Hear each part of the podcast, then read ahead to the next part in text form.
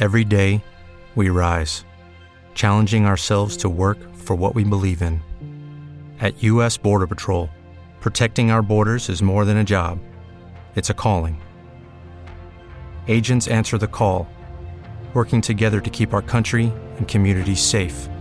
If you're ready for a new mission, join U.S. Border Patrol and go beyond. Learn more at cbp.gov/careers. Meditación y reflexión.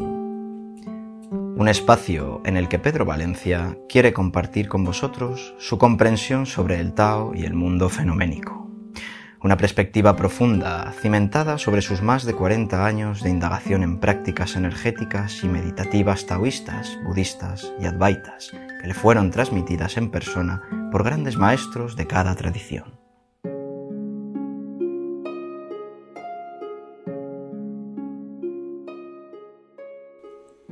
Práctica cotidiana para afrontar la ira, la cólera, el enfado, el mal humor.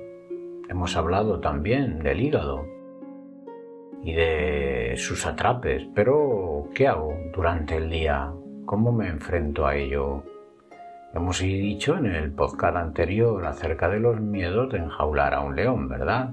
Aquí lo que tengo que darme cuenta es de que el león se ha escapado y el león somos nosotros mismos, nuestra propia ira, nuestra rabia, nuestra cólera.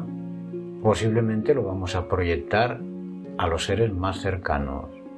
Pero ¿qué hago? ¿Cómo lo trabajo todo esto? Es muy importante ser conscientes durante el día de las emociones que nos están exaltando y cómo nos apegamos a ella es muy interesante mantener un centro.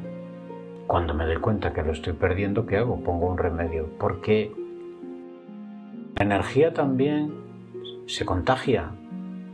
Y entonces, ¿qué sucede? Que uno mismo se contamina con estos pensamientos y entonces cuando me hago fuerte en ellos, rápidamente a lo que hay alrededor, estoy contagiando esa energía.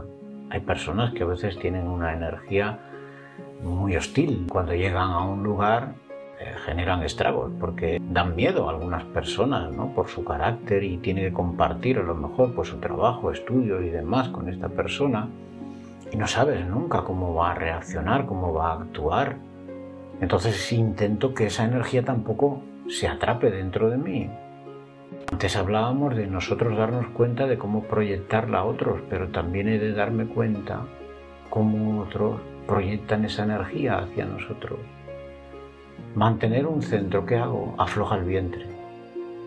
Porque en cuanto nos demos cuenta de que las emociones están siendo afectadas, entonces nos daremos cuenta también de que el bajo vientre se va a tensar, se va a retraer los intestinos. Una sensación de presión se va a ir al pecho y nos va a generar angustia esta situación. Respira, afloja el bajo vientre mantén un centro. Y entonces di, bueno, ¿dónde estoy? Estoy aquí, he de afrontar esta situación. ¿Cómo lo canalizo? Manteniendo calma, primero, no dejándome arrastrar por la emoción e incluso mi propio enfado.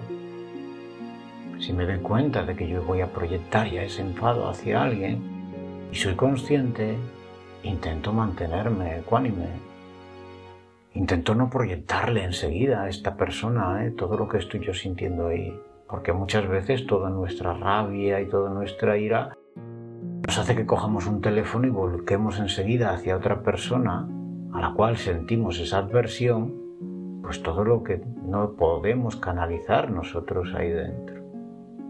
Cuando otros lo hacen con nosotros, y estamos alerta también, Muchas veces verás que es una persona a lo mejor cercana y que te suelta una retaila.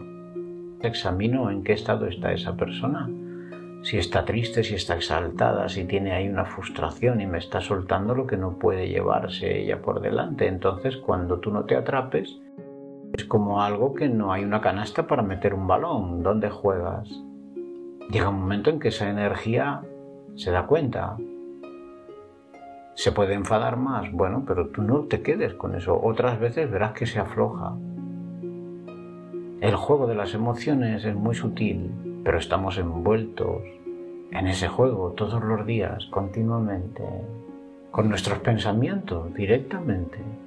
Ellos van y vienen, hacen sentir de una manera o de otra nuestros estados de ánimo.